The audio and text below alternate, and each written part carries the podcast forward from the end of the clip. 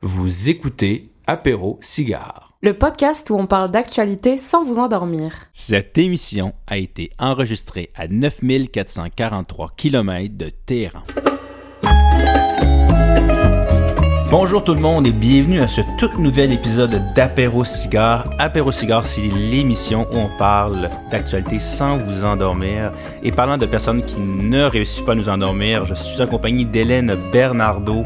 Quel Hélène, compliment! Quand même, hein? Wow, merci. Quand même, apprécie-le. C'est peut-être euh, la dernière fois, la, la- la première fois, on ne sait pas. Euh, merci beaucoup de, de venir chaque deux semaines euh, parler de, de tout et de rien. Oui, merci à toi d'ouvrir l'émission de manière aussi professionnelle, Jeff. Je sais pas, je sais pas. Mais on a beaucoup de chance cette semaine, Hélène. On accueille avec nous une iranologue. Je pense que c'est la première fois à l'émission. Hein? Oui, Ben, oui, oui, oui. La première, mais c'est la On première a fois qu'on parle de cette doc- région du monde. de la Chine euh, il y a deux semaines. Ouais, Mais là, on, là, on, se- on- on se traverse un petit peu plus euh, au niveau de l'Asie centrale. ouais. Ça va être très intéressant. Madame euh, Zianier, est-ce que je le prononce? Ziaï. Non, mais c'est ma faute. C'est ma faute. Merci beaucoup d'avoir accepté l'invitation. Euh, on est très très choyés de, vous avoir avec vous. Ça fait présentement quoi neuf semaines que les manifestations ont lieu en Iran. J'aimerais peut-être qu'on fasse un tour d'horizon sur ce qui s'est passé, sur qu'est-ce qui a déclenché aussi ce mouvement-là. Euh, peut-être pouvez-vous nous, nous en faire euh, un- une petite biographie. Absolument. Ben, merci d'abord de m'inviter, de, m'accueillir euh, autour de votre table. C'est très important de parler de l'Iran et euh, je suis très très contente d'être avec vous aujourd'hui. Alors, euh, faisons un petit récapitulatif. Le 16 septembre dernier, la jeune Massa Amini va décéder après trois jours de coma. Elle tombe dans le coma puisqu'elle va recevoir un coup au niveau de la tête et on lui reproche d'être mal voilée. Euh, Ça, c'est une expression, c'est une catégorie qui a été euh, mise en place depuis l'avènement de la République islamique et depuis l'imposition du code vestimentaire obligatoire en Iran. Le port de voile, vous savez, est obligatoire en Iran depuis maintenant 43 ans. Et on a estimé que cette jeune femme était inappropriée ou qu'elle portait mal le voile. D'ailleurs, c'est une expression bat hijab, euh, les mal voilés. Donc malheureusement, elle est rentrée dans cette catégorie et euh, ça s'est fini de manière tragique puisque euh, après le coup porté au niveau de la tête, euh, on- après trois jours de coma, euh, elle est décédée à 22 ans.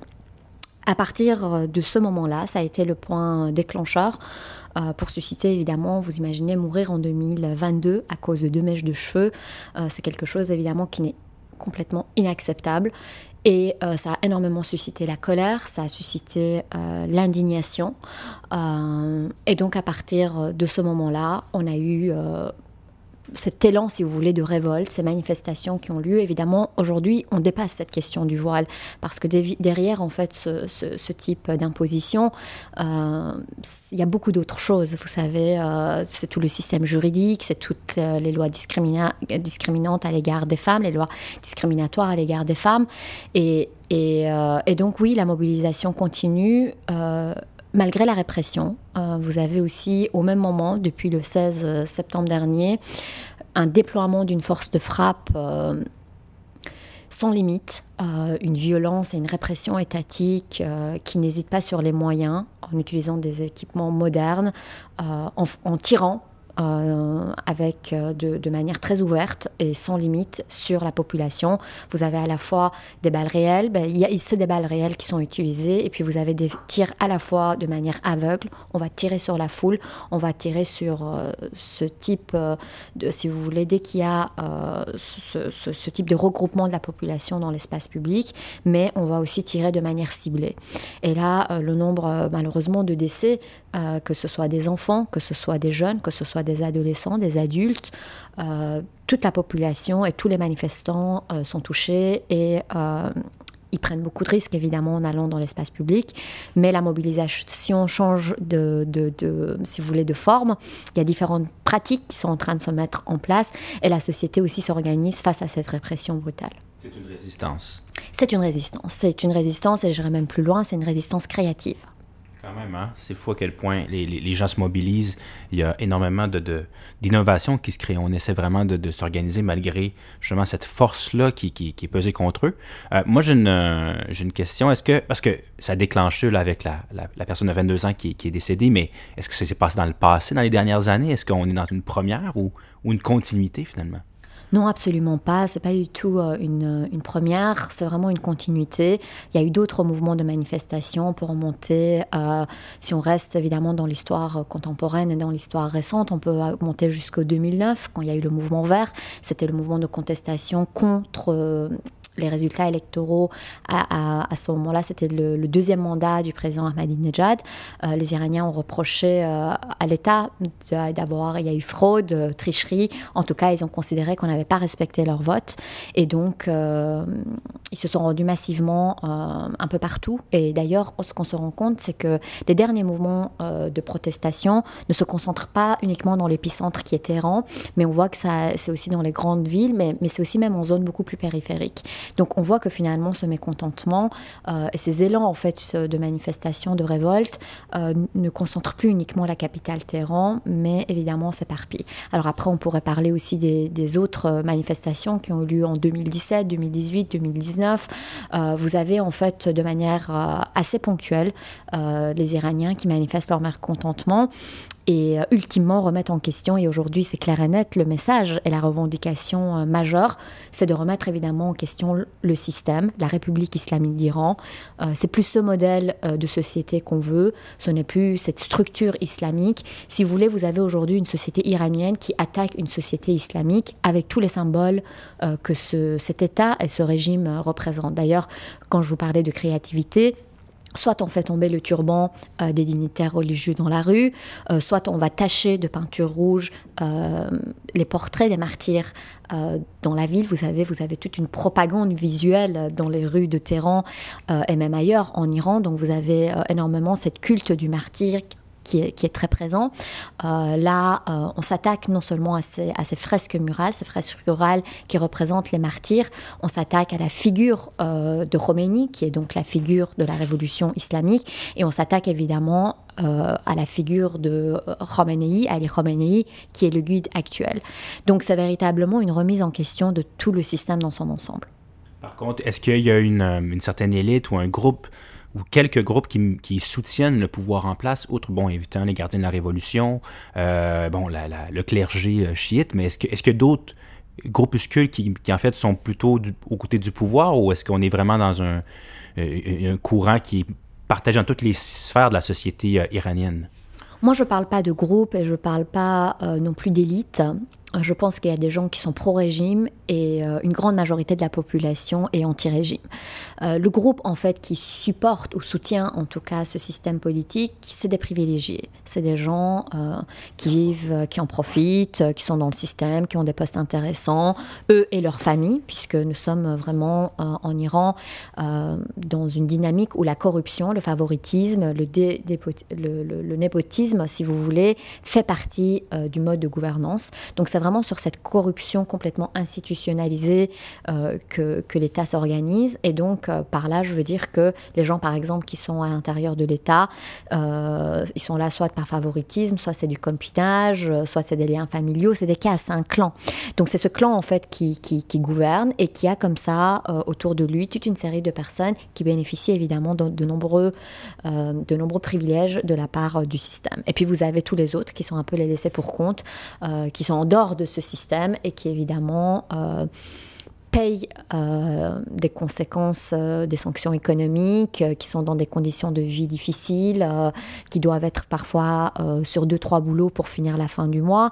Donc voilà, vous avez une population qui déjà ne bénéficie pas de la richesse de ce pays, et puis vous avez une minorité au pouvoir qui s'est l'ensemble des richesses. Ils envoient leurs enfants dans les meilleures universités occidentales, ils sont à Miami, ils sont à New York, ils sont à Montréal, ils sont à Vancouver, ils sont à Paris et donc qui vivent dans le luxe le plus extrême. Et euh, évidemment, euh, ce qu'on impose à la jeunesse iranienne, euh, ces codes et ces normes très rigides ne sont évidemment pas imposés à leurs propres enfants. Donc vous voyez déjà le décalage. Deux poids, deux mesures. Deux poids, deux mesures, absolument ce qui est un peu un, non-sens.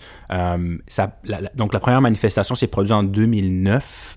Euh, est-ce que ça a un lien avec la crise économique mondiale? Est-ce que, en fait, dès que les conditions économiques se sont détériorées, c'est là où cette frustration s'est euh, amplifiée finalement?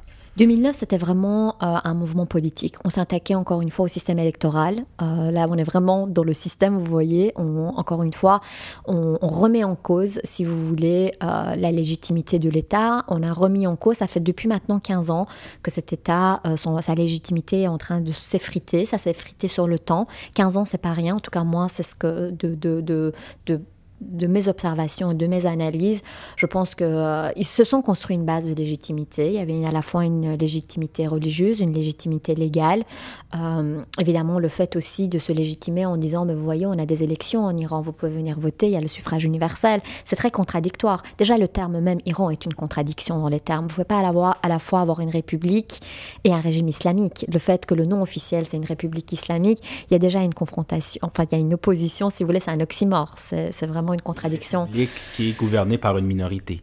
Oui, c'est ça. Et puis euh, surtout euh, République parce qu'il y a une constitution, il y a un parlement, euh, le, calendrier électoral est respecté. voilà, il y a tout un système d'élection. Mais ça, c'est au niveau de la forme. Quand on regarde au niveau du fond, évidemment, on se rend compte que les, les élections ne sont pas du tout libres. On voit qu'il y a vraiment tout un mécanisme de filtrage qui se fait au niveau des élections. Donc, pour revenir au mouvement de contestation en 2009, il y en a eu aussi avant. Mais disons que ce mouvement vert a aussi, comme aujourd'hui eu euh, pendant une courte période, mais une visibilité au niveau international. On a, les médias occidentaux se sont intéressés aussi à cette époque-là à l'Iran en regardant euh, ces élans de contestation. Mais le mouvement vert était un mouvement politique, euh, c'était des revendications politiques et ultimement on remettait en question évidemment le système électoral et le fait qu'évidemment cette jeunesse ne se sent pas représentée par son État. Donc ce qu'ils ont énormément souligné, c'est de dire ben, nous nous sommes rendus aux urnes, nous avons voté pour, euh, le, pour un des candidats et notre vote n'a pas été euh, respecté.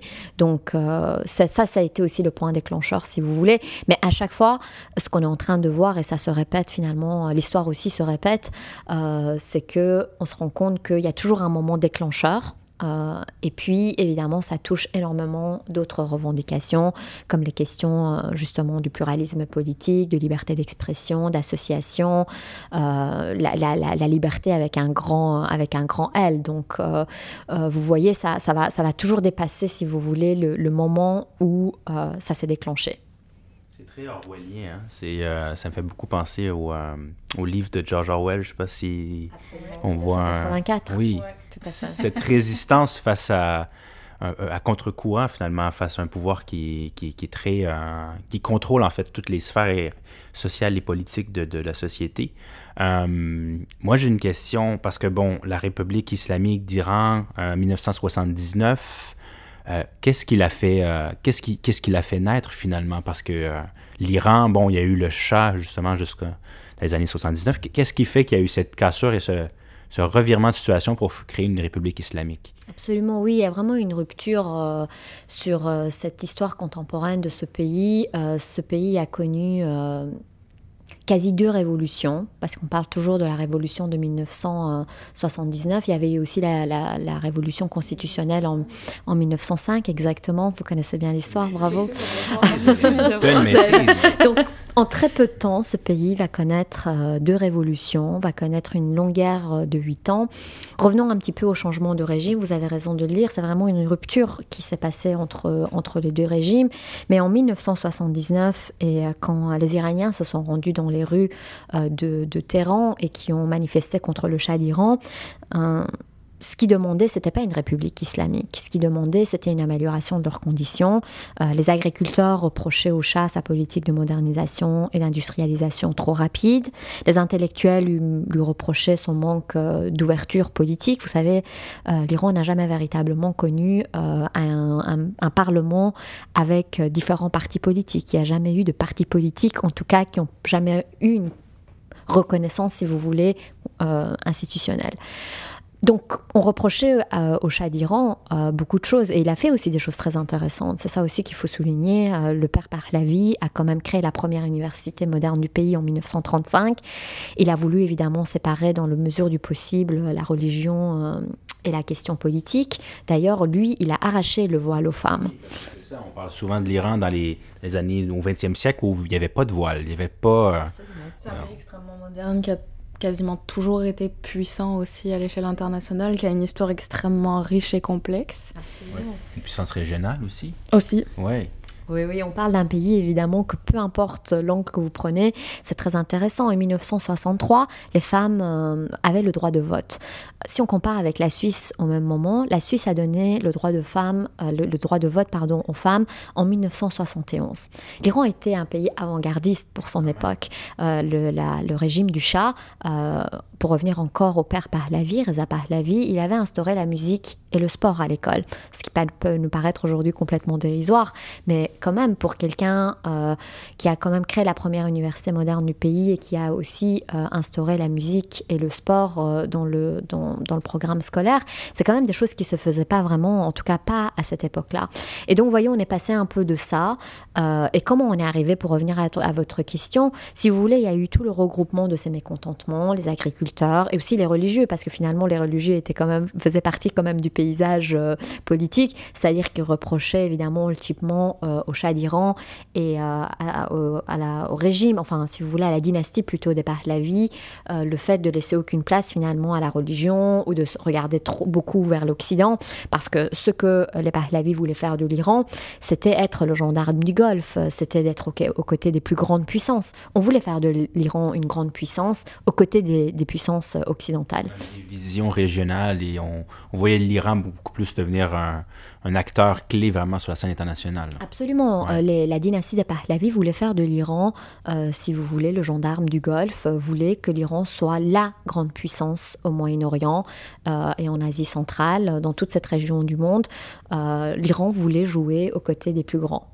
Est-ce qu'on rejoint un peu Erdogan en ce moment en Turquie au niveau, au niveau de la politique extérieure ou plus ou moins. Non, on peut, reprocher, on peut rapprocher les Pahlavi à Atatürk. Mhm. Revenons un petit peu dans le passé. Euh, des personnalités comme Atatürk en Turquie et euh, les Pahlavi. Nasser en Égypte. Et même Nasser, absolument, vous avez raison de, le souligner aussi. Ça, c'était un groupe de personnes qui voulaient faire, euh, qui voulaient aller vers, si vous voulez, vers une modernité. Ils voulaient un nationalisme aussi, mais Nasser était beaucoup dans le nationalisme, Atatürk dans une moindre mesure. Mais vous savez, tous les dirigeants de ce monde vont avoir euh, une signature euh, un peu nationaliste. Ce que surtout euh, ces personnes-là voulaient, c'était évidemment, ils réduisaient la place du religieux et, quelque part de l'islamisme dans ces régions-là. Atatürk, il a quand même écrit la laïcité dans la constitution turque. et aujourd'hui encore, à l'heure où je vous parle, même si c'est Erdogan qui est au pouvoir, on va pas parler trop de la Turquie, mais c'est intéressant parce que vous savez, la Turquie est un pays laïque, la laïcité est écrite dans sa constitution, mais aujourd'hui, euh, c'est un pays à mosquées rempli et vous avez une république islamique en Iran où évidemment euh, le terme la laïcité n'existe sur aucun document. On est vraiment euh, dans, dans, la loi chariatique, on est vraiment dans l'islam, on est vraiment dans des normes et des valeurs islamiques. Mais disons qu'il y a de moins en moins de gens qui fréquentent les mosquées en Iran. Alors vous voyez euh, toute cette contradiction, mais si euh, je devais un petit peu euh, rapprocher les Pahlavis, je dirais oui, c'était la dynastie des Pahlavis, c'était Atatürk et dans une autre mesure Nasser qui était plus un petit peu dans cette tendance-là. Et puis aujourd'hui, oui, Erdogan peut être rapproché un petit peu à ce que la République islamique a réussi à mettre en Iran en place depuis maintenant 43 ans. Euh, mais oui, en tout cas, il se retrouve sur un dénominateur commun qui est de donner une lecture euh, finalement euh, islamique et de mettre la moralité islamique et les valeurs islamiques et les normes islamiques au cœur de la société. Alors sur ce point-là, sur, ce, sur ces points-là, oui, on pourrait approcher la politique d'Erdogan et même la question du voile, puisque depuis que Erdogan est au pouvoir, on voit que les femmes turques se voilent de plus en plus. Et je suis certaine que beaucoup de femmes turques ne veulent pas du voile obligatoire et qui ne veulent pas forcément non plus être voilées comme l'Iran. Euh, mais parfois, l'histoire se répète malheureusement. Euh, et, et, qu'est-ce qui a fait cette cassure? Parce que là, on est dans une époque où euh, justement le Shah d'Iran voulait en fait séparer une laïcité de l'État. Et là, 1979 arrive la révolution islamique et on a 4 millions de personnes qui accueillent Khomeini euh, à, Téhéran. Donc, qu'est-ce qui s'est passé? Comment expliquer ce revirement? Alors, comment on peut l'expliquer Au départ, c'était pas une révolution islamique. Au, départ, c'était une révolution iranienne. On voulait un changement de système, on voulait une amélioration des conditions de vie. Sauf que on a sous-estimé le pouvoir religieux et Khomeini était en exil Khomeini était un des premiers, d'ailleurs aussi bien lui que son père, ils étaient les premiers opposants au Shah d'Iran. Donc le Shah d'Iran l'exile, hein, pendant 15 ans, Khomeini va avoir le temps de réfléchir et de penser et de, euh, si vous voulez, même depuis son exil, ce qu'on appelait à l'époque, aujourd'hui on parle de la révolution, enfin il y a quelques années on parlait de la révolution tuteur, à l'époque on parlait de la révolution des cassettes, euh, enregistrait ses discours euh, sur des cassettes et ces, cassettes étaient distribuées un peu partout en Iran sous le manteau. Il préparait, il a vraiment bien préparé le terrain. Ce qu'on a sous-estimé, c'est que premièrement, on a sous-estimé le pouvoir religieux, on a sous-estimé même la figure même de, de parce qu'il faut quand même le dire, c'est quelqu'un qui était très très charismatique et c'est quelqu'un qui est venu avec un projet. Euh, disait ni l'Ouest ni l'Ouest, mais la République islamique. Donc il voulait faire évidemment de l'Iran un pays islamique, mais il voulait aussi exporter euh, cette, euh, cette, si vous voulez, ce modèle-là à l'extérieur. D'où aussi la guerre, parce qu'évidemment les pays, euh, vous imaginez, voisins, regardaient l'Iran avec beaucoup d'inquiétude avec l'Irak. Saddam Hussein était un des premiers à, regarder de près en se disant on a quand même une, une, population chiite en Irak, euh, la révolution peut arriver très vite à nos portes. Ça explique un peu la guerre Iran-Irak de 1980. Notamment, notamment. Il y a évidemment d'autres, d'autres explications, mais, mais c'est certain que l'influence, si vous voulez, de Khomeini dans la région n'a euh, pas été euh, de, de, très bon augure parce que voilà, on a, on a vu comme ça quelqu'un de religieux arriver au pouvoir avec un nouveau modèle. Et ce qui est intéressant pour revenir à Khomeini, c'est qu'il a eu alors un, un, discours, si vous voulez, euh, euh, de justice sociale, euh, un langage très inclusif. Il parlait des femmes, il parlait, il disait que dans la République islamique d'Iran, la femme iranienne allait trouver le statut qu'elle a le droit. Le, finalement, on se rend compte que le statut qu'elle va avoir droit, c'est le statut de citoyenne de, seconde zone. mais il faisait beaucoup de promesses. Il parlait des défavorisés, par exemple. Il, il, parlait des laissés pour compte. Il disait que la richesse du pays doit être partagée avec le plus grand nombre. Il venait vraiment avec un discours, euh, euh, oui, très socialiste, très de gauche, enfin voilà, un, discours très inclusif. Et ça, évidemment, c'était purement de la séduction politique, parce que les, Iraniens y ont cru, malheureusement. Ils ont cru. C'était un, bon mandat, et il est venu croiser, en fait, tout cet esprit-là avec, évidemment, euh, toute une lecture et une légitimité religieuse. Vous voyez, il a vraiment réussi à marier une sorte de socialisme euh, gauche euh, avec, si vous voulez, euh, un discours religieux islamique. Et, la combinaison des deux, finalement, ça a fait en sorte que voilà, il a réussi à mettre en fait un système politique en place qui dure aujourd'hui maintenant 43 ans. Maintenant, on remet en question évidemment cette existence, mais ça fait quand même 43 ans qu'ils sont au pouvoir. Khomeini est, mort. son successeur, il l'a désigné d'ailleurs, il l'a il désigné lui-même trois mois avant son décès, il a écrit le nom de Ali Khamenei dans son testament. Et donc, il a même choisi son successeur. évidemment, le modèle islamique, islamique a malheureusement perduré euh, depuis, euh, depuis 1979 jusqu'à aujourd'hui. Donc, il a rempli un vide, en fait, et, euh, il a coché les bonnes cases. Et, il est apparu, en fait, et c'est vraiment ce, ce changement-là qui a été opéré depuis 1979 jusqu'à aujourd'hui. Ça me fait penser un peu aussi, je sais pas si je fais une, analogie qui est intéressante, mais avec les frères musulmans en Égypte aussi, qui, quand a, Moubarak est parti, ben on, l'a remplacé. En fait, c'est les frères musulmans qui ont pris la place euh, du pouvoir euh, en Égypte. Je sais pas si c'est un, parallèle qui est intéressant. Ce qu'on est en train de voir aussi bien dans les, dans les pays euh, maghrébins qu'au Moyen-Orient, c'est qu'en en fait, à chaque fois qu'on a euh, fait tomber un système ou un dignitaire, euh, c'est en fait un État islamique qui est venu au pouvoir, ou en tout cas des factions islamiques qui sont en tout cas s'auto-désignés comme islamiques qui ont pris le pouvoir. Et, c'est ça, en fait, je pense, ce qui est malheureux, c'est de voir justement l'arrivée de ces États islamiques un peu partout euh, au Moyen-Orient. On le voit aussi, euh, ils, ont, ils ont quand même des bases solides dans des pays, dans des pays euh, de l'Afrique du Nord, dans les pays du Maghreb.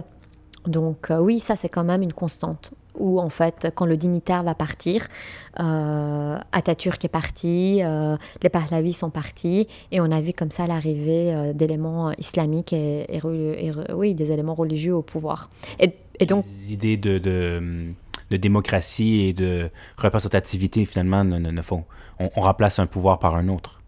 Oui, il n'y a pas vraiment, on peut pas parler vraiment de démocratie. En Iran, ils vont avoir la prétention, euh, l'État iranien va dire, mais vous savez, nous sommes un État démocratique. Euh, c'est assez, euh, surprenant d'ailleurs qui souligne ce, ce, côté démocratique de la chose quand on voit les pratiques, quand on voit les actes posés. mais c'est certains qui vont dire, mais si, nous, nous sommes représentants, nous sommes représentants d'une population qui est croyante, une population pour qui on a une légitimité, mais on voit bien qu'avec ces élans de contestation et ces manifestations qu'ils n'ont plus de légitimité et qu'on remet justement en question la tribu islamique de la République. Donc, euh, dans ce sens-là, non. Et malheureusement, euh, pour revenir à l'Iran, moi, je suis pas experte de, tous les pays du, Moyen-Orient. Je vais pas me permettre de vraiment vous parler de la Turquie, de vous parler euh, de, des autres pays que vous avez mentionnés. je vais vraiment me concentrer sur le monde iranien. Je pense que c'est pour ça que vous m'avez invité. ma spécialisation, c'est vraiment le monde iranien. Donc, je préfère me rester concentrée sur le monde iranien, euh, l'Iran n'a jamais connu en fait d'expérience euh, démocratique. Donc euh, dans ce sens-là, oui, malheureusement, il n'y a jamais eu véritablement de représentativité. Aujourd'hui, si vous posez la question à la population iranienne directement, aux jeunes Iraniens, est-ce qu'ils se sentent représentés par Ali Khamenei et par la République islamique d'Iran? Ils vont vous dire non, ou en tout cas pour la plupart, en tout cas, ils ne se reconnaissent pas du tout dans, dans, dans l'État iranien et non, dans les, non plus dans les codes et dans cette moralité islamique qu'on essaye de leur imposer. Le président qui est élu, en fait, ce n'est pas... Euh, euh, pas représentatif parce que c'est pas lui qui a le pouvoir au final. Est-ce que c'est un peu le parce que les élections qui sont organisées, par exemple, là, je pense qu'il y avait modéré depuis un plus petit bout de temps et là la nouvelle élection a élu quelqu'un qui est beaucoup plus euh, je dirais pas extrême, mais il, est un petit peu moins modéré euh, dans, dans, son horizon politique. Mais cette personne-là, le président en ce moment, c'est quoi un peu son rôle par rapport à, la junte euh, chiite? Oui. Le, guide n'est pas élu, donc en fait il est nommé. Vous avez comme ça, euh, vous, avez si vous regardez la structure, si vous voulez constitutionnelle, vous avez en fait, euh, si vous voulez, toute une série d'organes qui sont entre guillemets élu, parce que quand on parle d'élection, il faut vraiment faire attention. C'est pas au sens euh, premier du terme comme on l'entend, parce que comme je vous disais, il y a beaucoup de corruption, il y a beaucoup de favoritisme, il y a beaucoup de systèmes de filtrage dans, dans le mode euh, d'élection. Euh, et par contre, vous avez aussi toute une série d'organes, d'institutions qui n'ont pas été élus. Donc, le président est élu, il a un mandat de 4 ans, il y a le suffrage universel en Iran, sauf que voilà, on filtre les candidats, on présente parmi souvent, ça peut varier entre 4 à 5 candidats. Une fois que les candidats sont filtrés euh, par l'État, on présente en fait ces candidats à la population et les Iraniens peuvent se rendre aux urnes pour voter parmi euh, les 4 ou 5 candidats que euh, l'État a, choisi.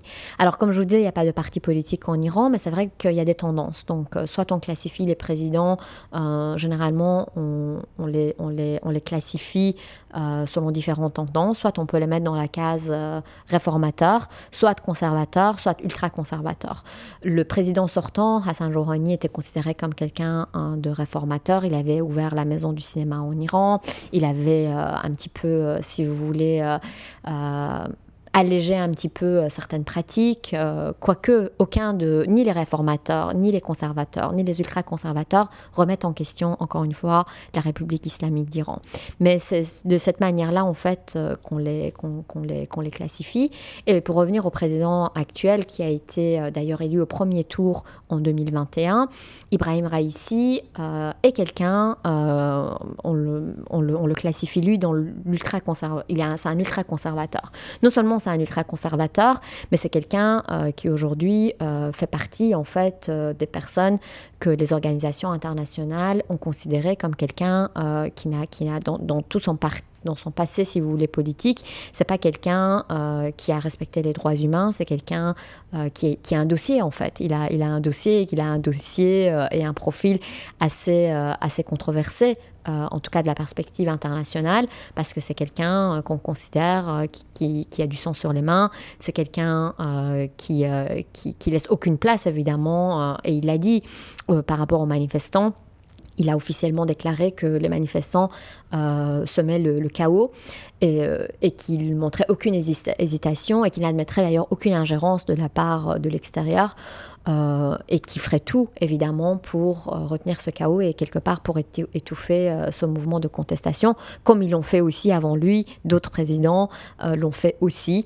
donc vous voyez, dans ce, dans ce sens-là, il y a vraiment continuité, mais c'est vrai que le ton s'est durci et c'est vrai qu'on peut difficilement imaginer qu'un pays où le président est un ultra-conservateur, du jour au lendemain, il va avoir une ouverture, du jour au lendemain, il va avoir un dialogue, du jour au lendemain, il va avoir une autre réponse que cette répression brutale.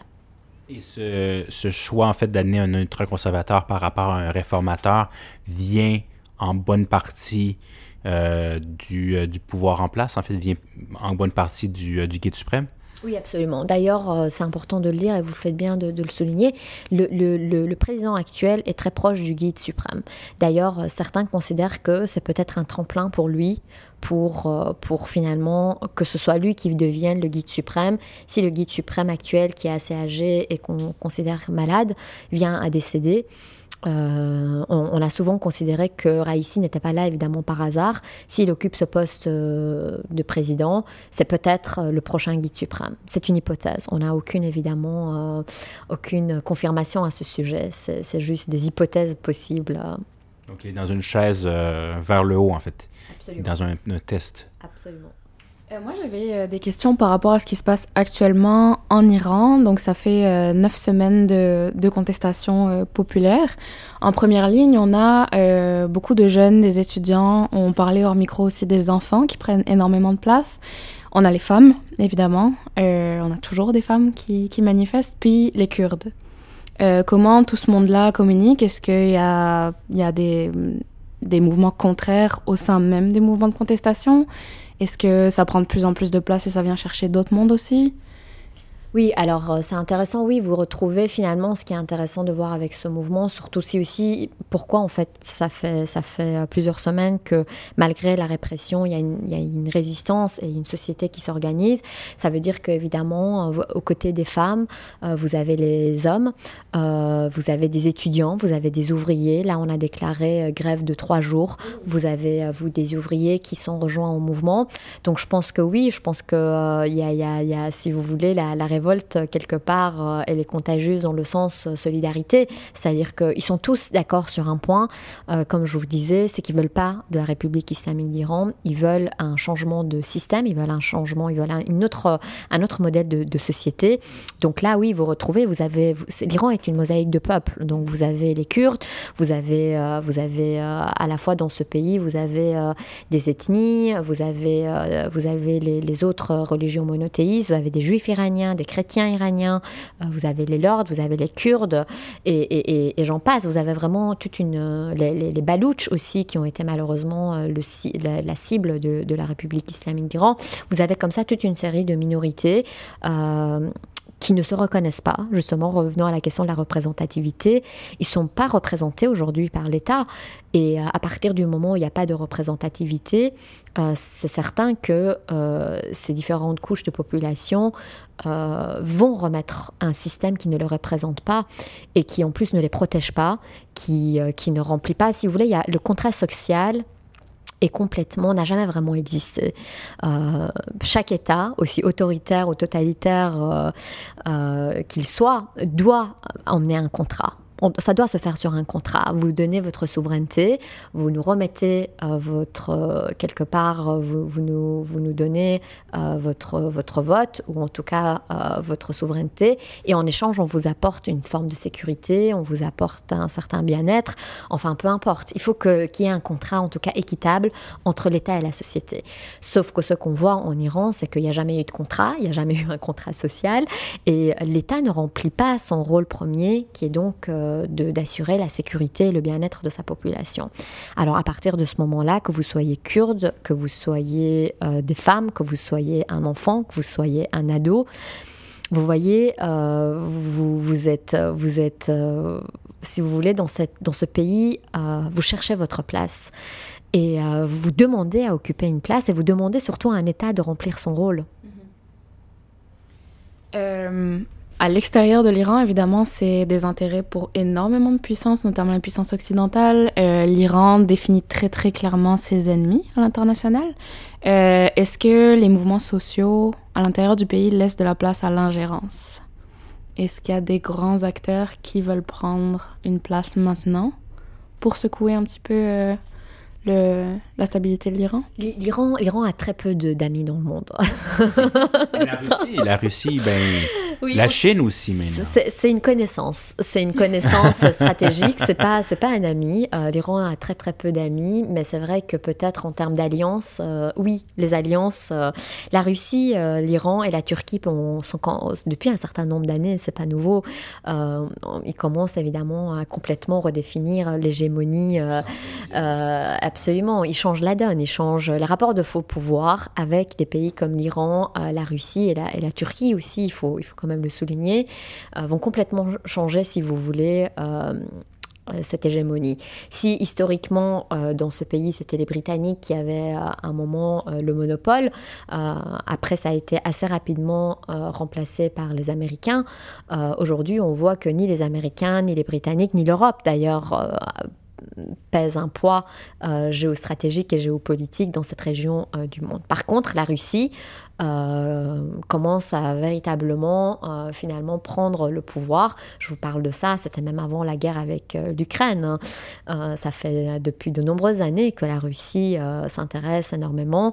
Vous savez, les pipelines en Iran, tout ce qui touche le pétrole, tout ce qui touche évidemment ces, matières premières. L'Iran d'ailleurs, après la Russie, détient la deuxième plus grande réserve de gaz. Là, vous avez quand même deux pays. Il y en a un qui détient quand même la première réserve de gaz. Euh, là, il coupe les vannes.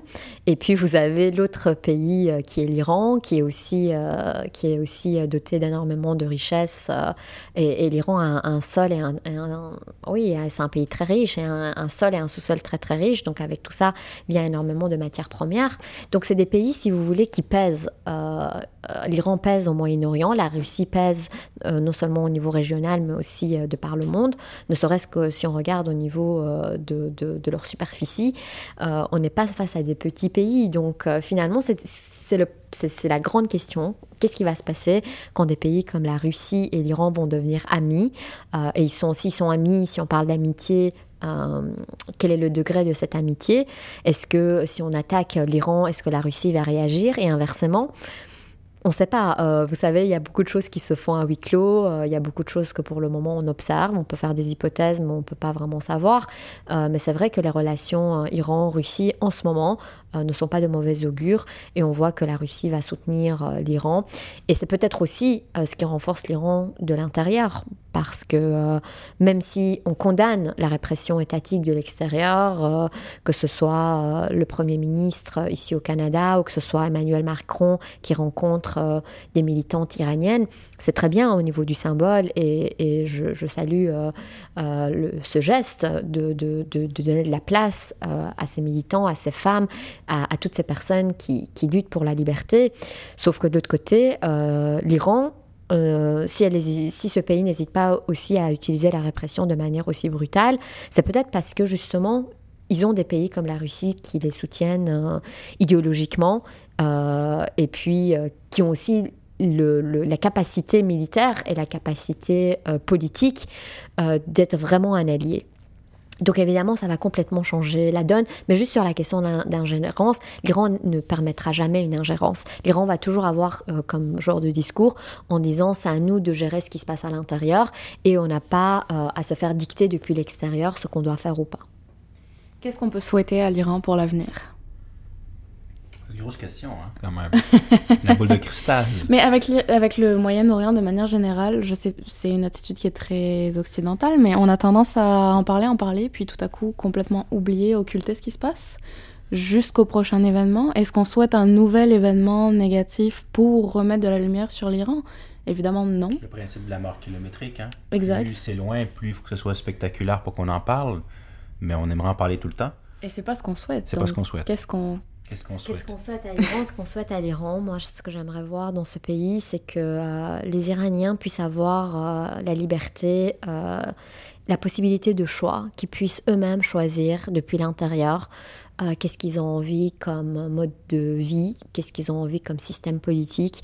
Il faut poser la question aux Iraniens qui habitent en Iran, parce que vous savez, nous à l'extérieur, on ne peut pas décider pour eux qu'est-ce qui est bien ou qu'est-ce qui est pas bien. Par contre, ce qu'on peut leur souhaiter, c'est que à partir de demain, euh, il n'y ait plus de Kion, qu'il n'y ait plus de Marsa, euh, qu'il n'y ait plus de Nika, qu'il n'y ait, plus de jeunes femmes et de jeunes hommes en Iran euh, qui meurent. D'ailleurs, jeunes ou moins jeunes. Un citoyen, quelqu'un qui est non armé, quelqu'un qui se bat pour la liberté, ne devrait pas perdre la vie euh, ni en Iran ni ailleurs d'ailleurs. Donc euh, c'est un petit peu ça, euh, mais je pense que oui, ce que je pourrais leur souhaiter, c'est qu'ils puissent un jour avoir la liberté de choisir leurs représentants politiques, de choisir leur parlement, de choisir ce qu'ils ont envie de porter ou pas, de choisir la religion qu'ils souhaitent, et s'ils ne souhaitent pas non plus avoir une foi, qu'on leur laisse tout simplement la liberté de choisir. Est-ce que, ben, ça fait un peu parler avec ma question, mais est-ce que la société iranienne a le, poids suffisant pour faire plier le, système actuel ou le faire changer? Parce que ça fait neuf semaines maintenant.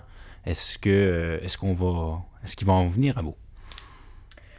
De manière optimiste, j'ai envie de vous dire qu'on l'espère, c'est de l'ordre de l'espoir, c'est de l'ordre du souhait. Euh, malheureusement, comme je connais euh, assez bien euh, le monde iranien et qu'on connaît maintenant depuis 43 ans les pratiques de l'État iranien, la répression va se durcir, le sang va continuer à couler. Et euh, ce qu'on va voir, je pense, et malheureusement, euh, ça me fait vraiment pas plaisir, vous savez, de vous le dire, moi je suis d'origine iranienne, ça me fait très mal de voir des compatriotes mourir tous les jours, mais l'État iranien a toutes les capacités pour, en tout cas, il va tout faire pour tenter d'étouffer ce mouvement. Et malheureusement, c'est un État qui va, qui va tout faire pour se défendre. Donc euh, j'espère, j'espère que la population iranienne pourra résister, pourra continuer son mouvement, pourra continuer surtout à atteindre un résultat. Euh, mais voilà, on est vraiment partagé, vous savez, entre l'espoir, euh, l'espérance et l'inquiétude. Je m'inquiète aussi beaucoup parce qu'il y a beaucoup de morts, il y a beaucoup d'arrestations arbitraires. la peine de mort existe dans ce pays. Et euh, le sang continue à couler. Donc évidemment, euh, dans ce type de contexte et d'environnement, il y a aussi beaucoup d'inquiétudes. Ça laisse personne indifférent, ça c'est certain. Euh, on lui souhaite, on lui souhaite à l'Iran de, en tout cas aux gens en fait, de, de, de qu'il n'y ait plus de, personnes justement qui, soient victimes de, ces coups-là. et, et, on lui souhaite en fait l'avenir. Mais ça, ça, me fait un peu parallèle avec la Révolution française. Hélène, tu vois, je, je parle de ton pays là. Mais euh, ça commence avec l'espoir, en tout cas. C'est ça qui est vrai. Ça commence avec l'espoir. C'est vrai. Sur, une note positive, on fait l'émission à l'envers. On euh, n'a pas fait de chin encore. On n'a pas, fait de chin. à la vôtre. Ouais. Merci. Un événement positif peut-être euh, en lien avec l'Iran justement à souligner cette semaine? Oui, absolument. Alors vous savez, depuis euh, aussi depuis l'extérieur, on s'organise en soutien à, ce qui se passe en Iran. Euh, vous, vous avez vu un peu à travers, un peu partout dans le monde, à Berlin, Paris, Bruxelles, Montréal, Vancouver, Toronto. Euh, la communauté iranienne s'organise et manifeste tous les samedis après-midi à travers le monde pour évidemment soutenir ce qui se passe en Iran. Et ce, cette fin de semaine, donc ce dimanche 20 novembre, au Centre culturel Georges Vanier, vous allez avoir la manifestation euh, artistique. Ça a vraiment été une initiative de plusieurs artistes iraniens euh, qui se sont regroupés pour aussi, à leur manière, de manière euh, artistique, soutenir ce qui se passe en Iran. Donc vous allez avoir dimanche soir de 17h à 21h au Centre culturel Georges Vanier dans la Petite Bourgogne. Vous allez avoir une programmation en deux parties. De 17 à 19h, ça va être vraiment une présentation d'une exposition avec plusieurs artistes d'ailleurs qui seront sur place au Centre culturel Georges Vanier.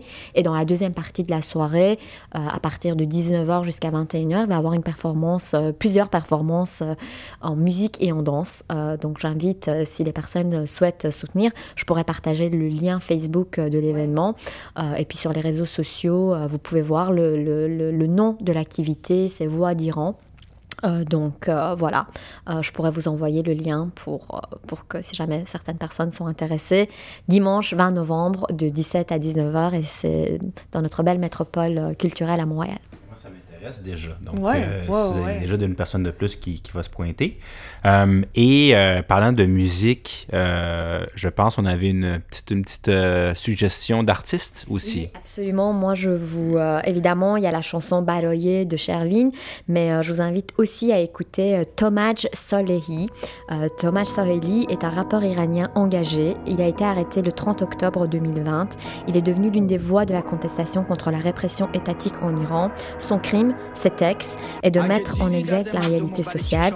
Il encourage la population à descendre dans la rue pour protéger les manifestants attaqués par les forces anti-émeutes. Né en 1990, il est originaire de la tribu des Partioli, un peuple nomade iranien dont le territoire couvre la grande partie méridionale pardon, des chaînes d'Isagros entre Isfahan et Arfaz. Tomaj, de son vrai prénom, est le nom d'une montagne célèbre et signifie aussi tempête. و دوربینای ما کمسو نیستن. یادت باشه کسافت های پشت ابر لا میرن. اگه سرپوش گذاشتی رو قتل تو هم قاتلی. واسه پوشوندن جنایت باید رو خون راه بری. بدون مال کشیدن تو این سیستم کامل نیست. ایران انقدر زندان داره که همتون جا بشین. ژورنالیست بازاری مخبر دوزاری هنرمند درباری. سوراخ موش بخر. معمور معذور از بالا دستور. جلاد مجبور سوراخ موش بخر.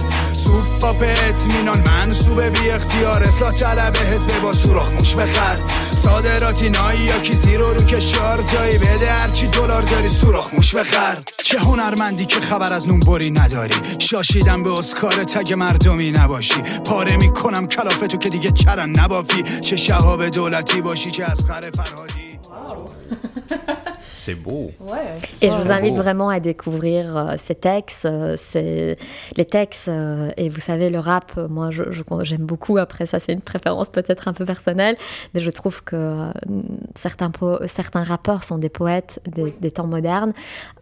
et vraiment, c'est quelqu'un à découvrir et à écouter. Ces textes sont formidables. C'est quelqu'un qui a vraiment une analyse de la société iranienne et une critique de l'État iranien qui est assez, assez fabuleux en termes de en termes de, de, cette analyse de cette réalité sociale. Je pense qu'à lui tout seul, euh, il, euh, il, représente beaucoup de sociologues et de politologues. Il a vraiment une, un regard sur l'Iran qui, pour moi, est très intéressant. Et via la musique, euh, qui est quand même un, langage universel, il va vraiment parler de ce qui se passe en Iran. Et malheureusement, actuellement, à l'heure où on se parle, on ne sait pas du tout dans quelles conditions il se trouve. Et donc voilà, je, je, voulais lui rendre hommage et surtout vous faire découvrir cet artiste iranien. C'est Tomaj, c'est ça? Oui, T-O-O-M-A-J. Le nom de famille, c'est Salehi, S-A-L-E-H-I. On va mettre toutes les références euh, dans, les, dans les publications euh, en rapport avec l'émission. Merci beaucoup. Il rappe en perse, persan ou euh, wow, ok. Maintenant, je pense que de plus en plus sur YouTube, vous allez avoir des, des sous-titres. Les gens vont commencer à traduire ces textes. Donc oui, oui, vous allez souvent quand vous avez des productions artistiques comme ça, il y a des traductions qui s'en suivent.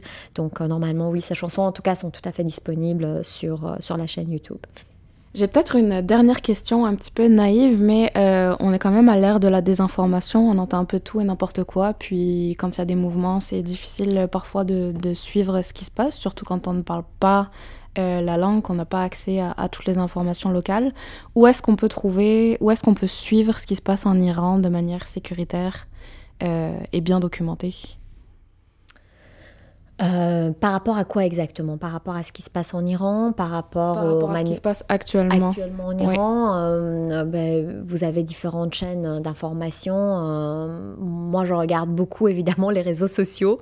Alors, ça peut paraître étrange parce qu'évidemment, même si les, ce qu'il y a sur Internet est toujours à vérifier, moi, je, je, regarde beaucoup ce qui nous est envoyé par, par l'Iran, les vidéos, les, photos. Vous savez, les Iraniens sont devenus un peu des citoyens journalistes euh, il faut vraiment aller à la source. Donc moi, je, me base vraiment de ce que vient euh, depuis l'Iran.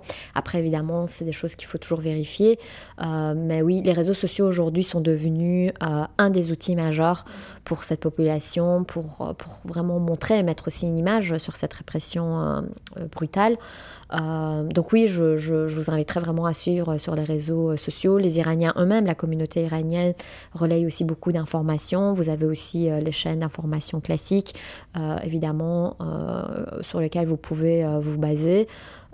mais il faut, il, faut, il faut en fait croiser les sources c'est la meilleure façon de faire. C'est jamais, évidemment, je, c'est peut-être un peu mon côté universitaire, c'est de toujours croiser les, sources et essayer d'avoir des, sources à la fois primaires et secondaires.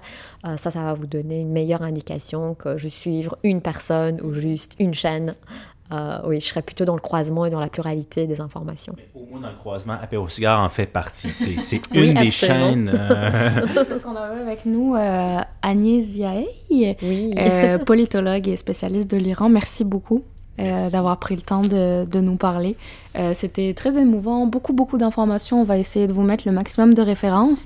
Suivez-nous sur les réseaux sociaux. Euh, aller chercher l'information à la source, croiser les informations.